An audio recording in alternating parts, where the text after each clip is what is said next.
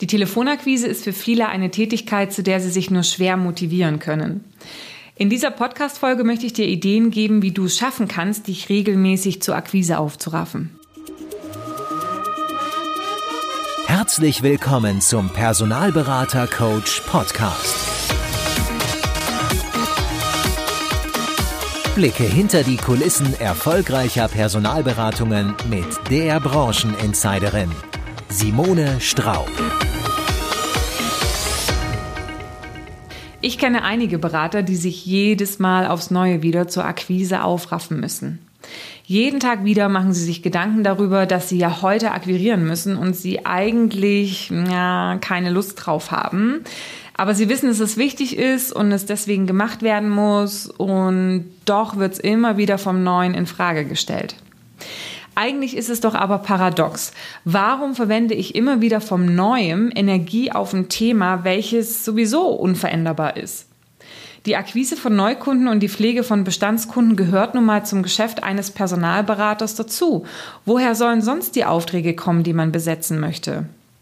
Ohne dass ich den Markt darüber informiere, dass es mich gibt, wird dieser kaum die Gelegenheit haben, bei einem entsprechenden Bedarf auf mich zuzugehen.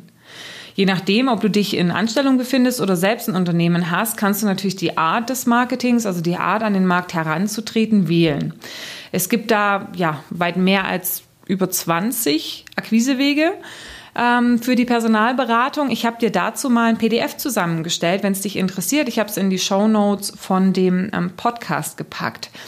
Aber es ist mit der Akquise eigentlich wie auch im Recruiting. Es wird dich nicht dieser eine Weg zum Erfolg führen.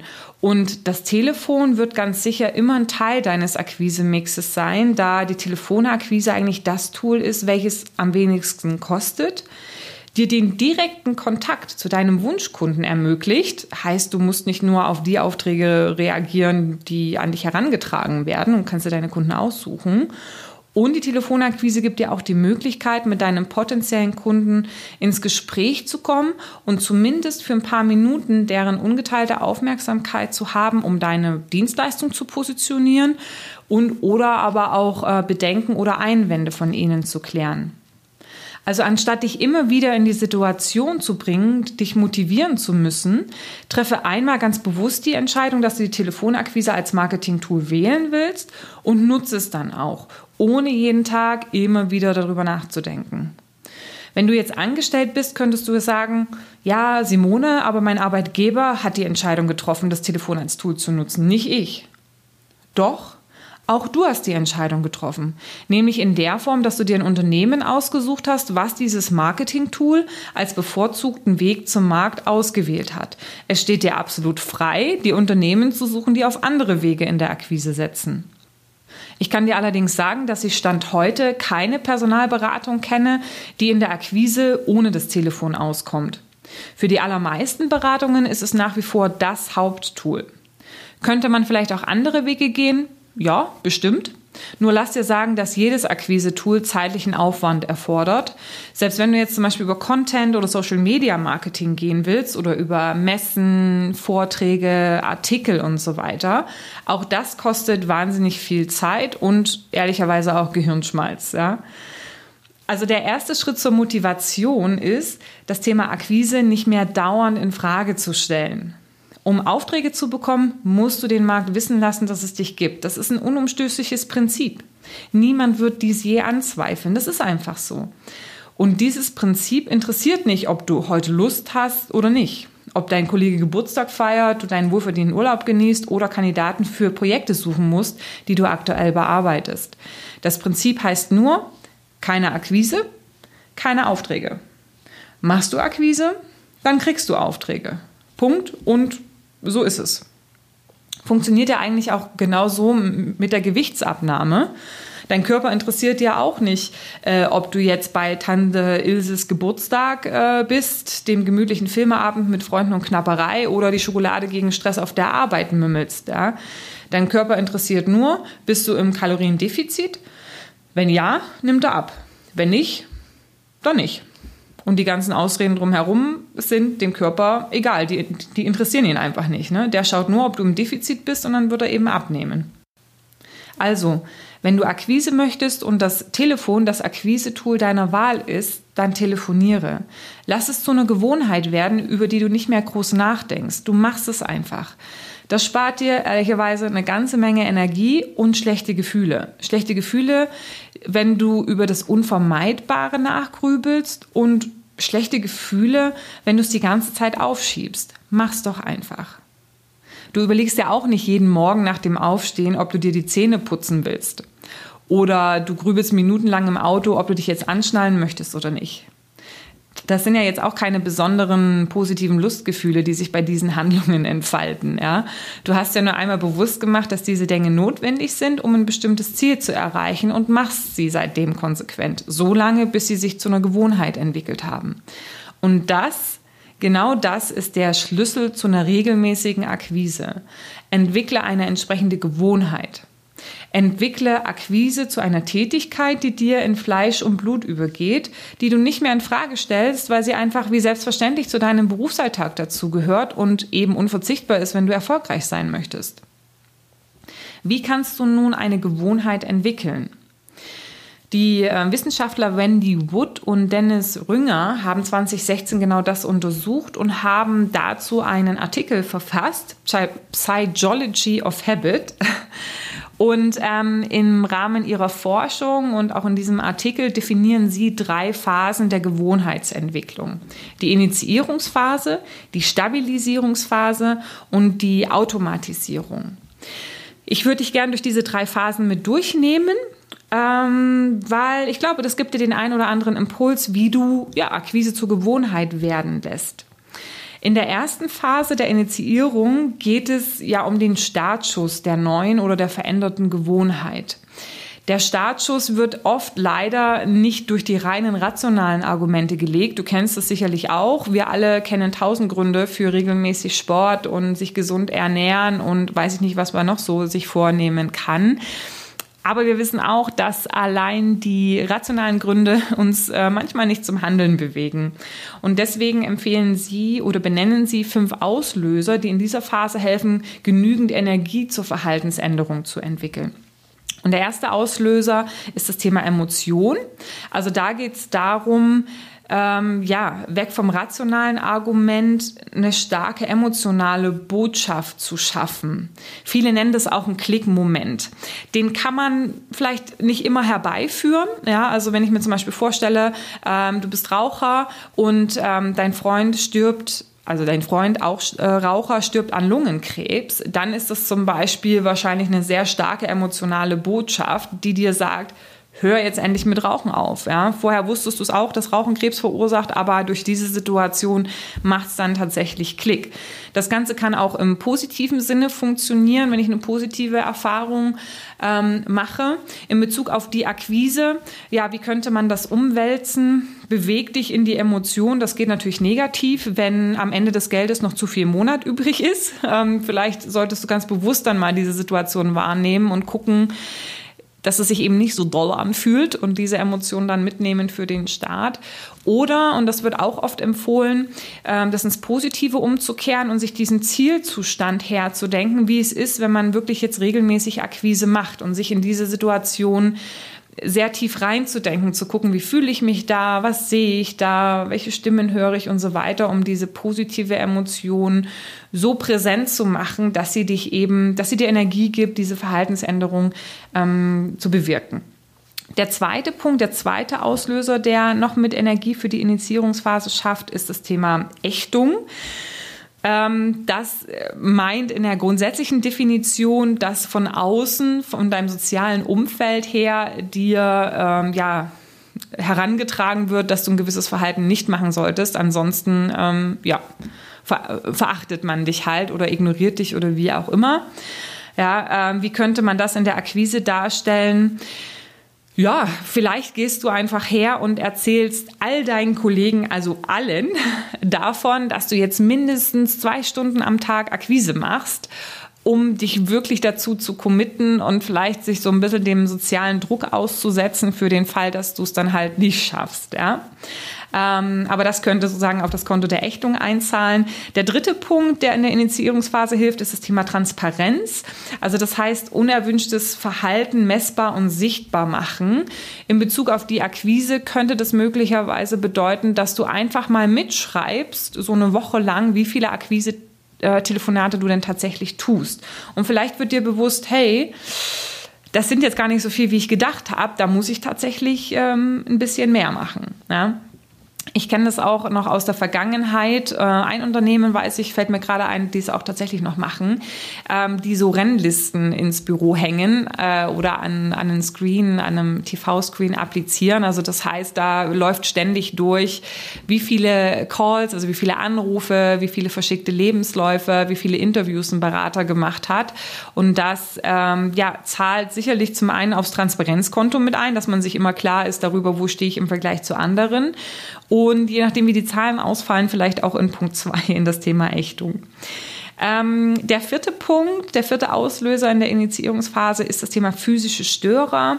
Ähm, da geht es darum, ähm, diese Verhaltensweisen, die ich verändern möchte, ja, zu stören. Also das heißt, äh, einfach ähm, zu vermeiden, dass diese ablaufen können. Na, wenn ich da jetzt in die Akquise rein denke, erinnere ich mich an das ein oder andere Nehmen, äh, Unternehmen, sorry, was äh, die Regel auferlegt hat, dass eben zwischen 9 und 11 Uhr es keine Raucherpause gibt. Na, ähm, dass man da eben entsprechend auch zu telefonieren hat.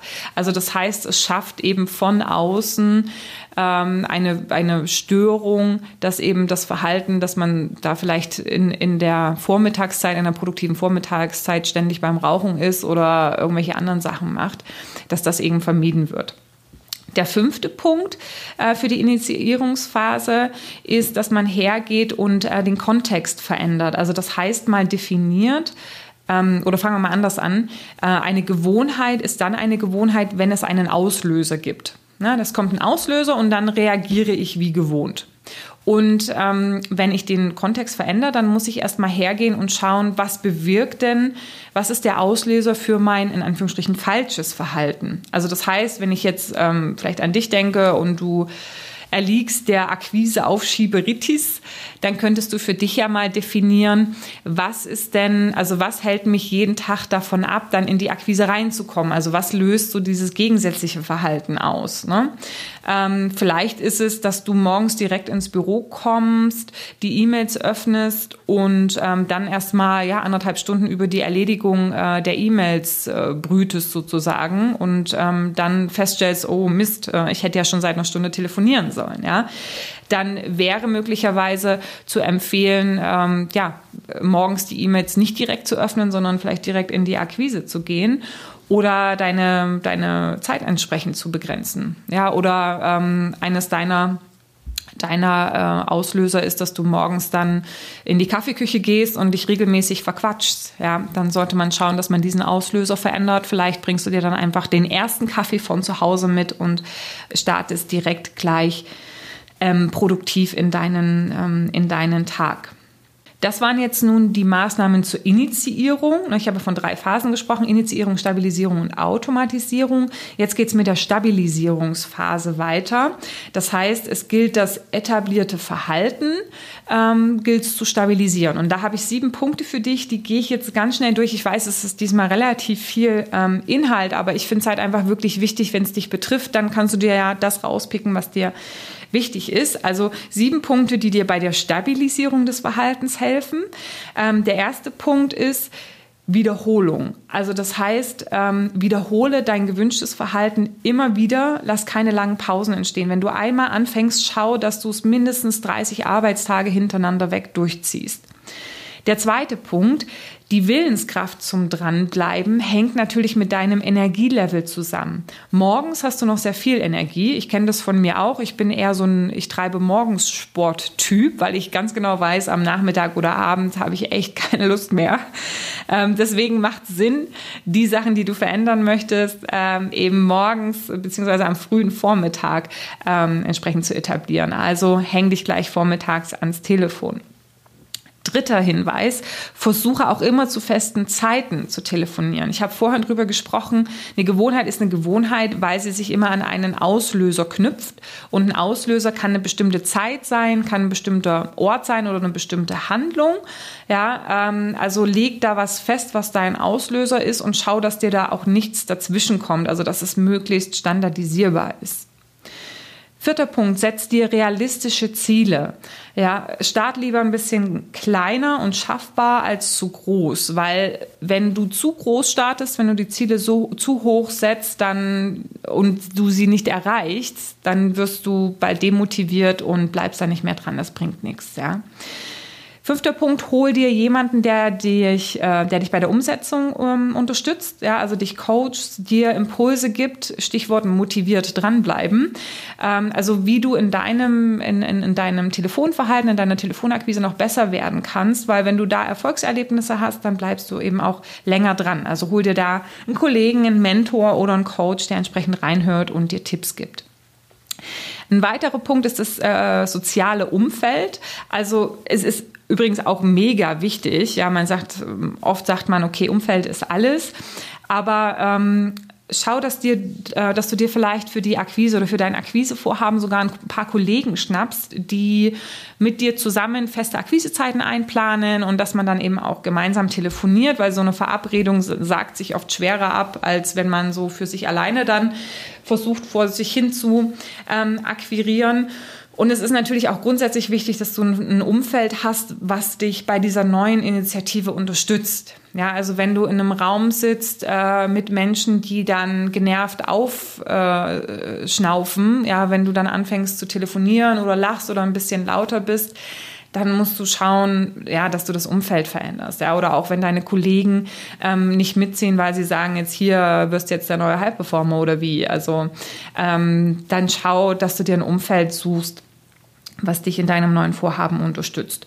Und ein letzter Punkt ist, dass ähm, eine Gewohnheit nur zu einer Gewohnheit wird, wenn das, wenn das gezeigte Verhalten auch eine Belohnung enthält. Ja, also für die Stabilisierung in der Stabilisierungsphase ist natürlich wichtig, dass du auch eine Belohnung bekommst, also Erfolge generierst. Und das kann in der Akquise ganz automatisch natürlich der Auftrag sein, den du erhältst. Aber manchmal ist der Weg zum Auftrag ein bisschen länger. Ja, dann ist die Empfehlung, setze dir doch da Ziele, dessen Erreichung du wirklich beeinflussen kannst.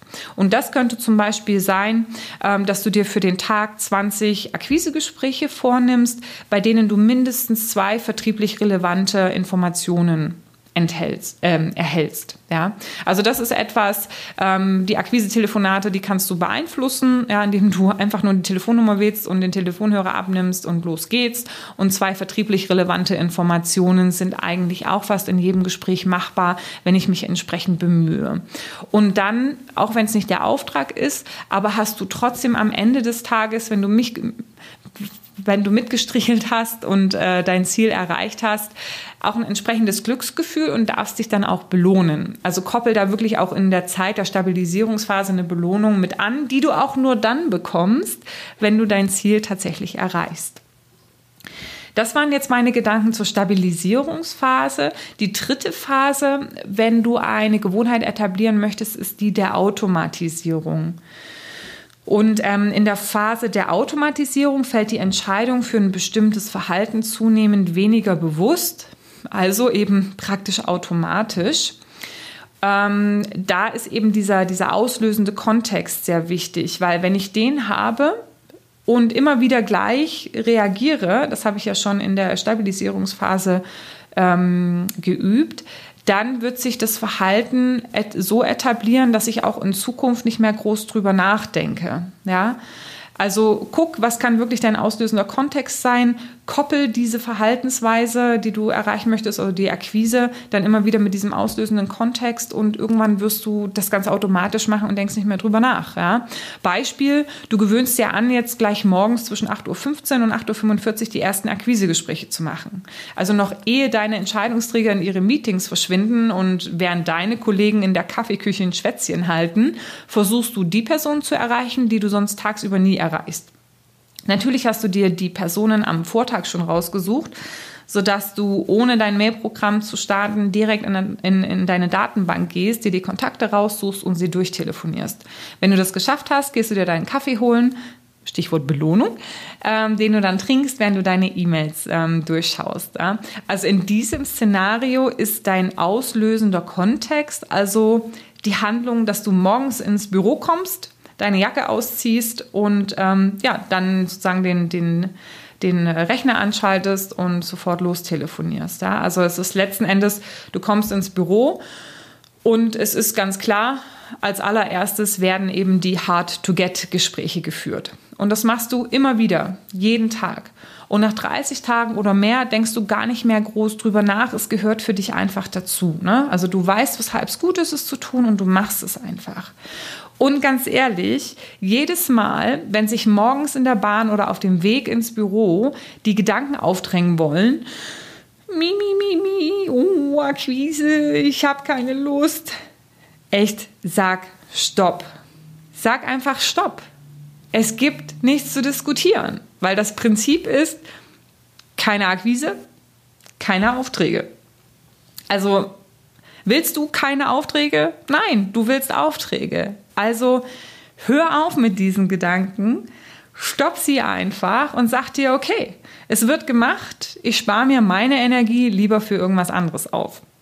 Also, wie motivierst du dich zur Akquise? Lass es eine Gewohnheit werden. Entscheide dich im ersten Schritt, ob du wirklich mehr Umsatz möchtest. Wenn ja, mach dir bewusst, warum. Also was ist, was hast du davon? Und ja, versetz dich da ruhig rein, auch in diesen Endzustand, wenn deine Akquise erfolgreich war.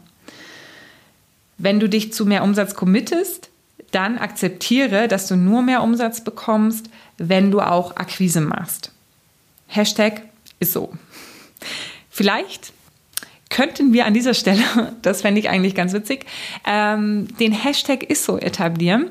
Und es würde mich mal interessieren, wer diese Podcast-Folge bis zum Schluss durchgehört hat. Also wenn du sie bis zum Schluss durchgehört hast, dann kommentiere doch in einem der äh, Beiträge auf den Social Media, Xing, LinkedIn, äh, oder Facebook, ähm, kommentiere doch bitte mal mit dem Hashtag ISSO. Dann weiß ich, dass du tust, was zu tun ist und bis zum Ende dran geblieben bist. Also ähm, entscheide dich, ob du mehr Umsatz möchtest. Äh, wenn die Entscheidung getroffen ist, akzeptiere, dass du nur mehr Umsatz bekommst, wenn du Akquise machst und etabliere dann deine Akquisegewohnheit über drei Phasen. Du darfst sie initiieren, stabilisieren und automatisieren. Hör dir da gerne den Podcast nochmal durch für die individuellen Tipps in den einzelnen Phasen. In der Kurzform empfehle ich dir aber, wenn du das Go zu mehr Umsatz dir gegeben hast, dann definiere einen festen Auslöser den du mit der Akquise verbindest, also eine bestimmte Zeit zum Beispiel oder eine Handlung. Ähm, akquiriere oder mach das mindestens 30 Arbeitstage in Folge, also 30 Tage hintereinander weg, ohne Unterbrechung diese Auslöser-Verhaltensfolge umsetzen und belohne dich jedes Mal, wenn du dein Akquiseziel erreicht hast, mit was immer dir gut tut. In diesem Sinne, es gibt nichts Gutes, außer man tut es oder mach's einfach. Oder Hashtag ist so. Ich zähle auf den Hashtag. Und ähm, ich sage Happy Hunting und bis bald.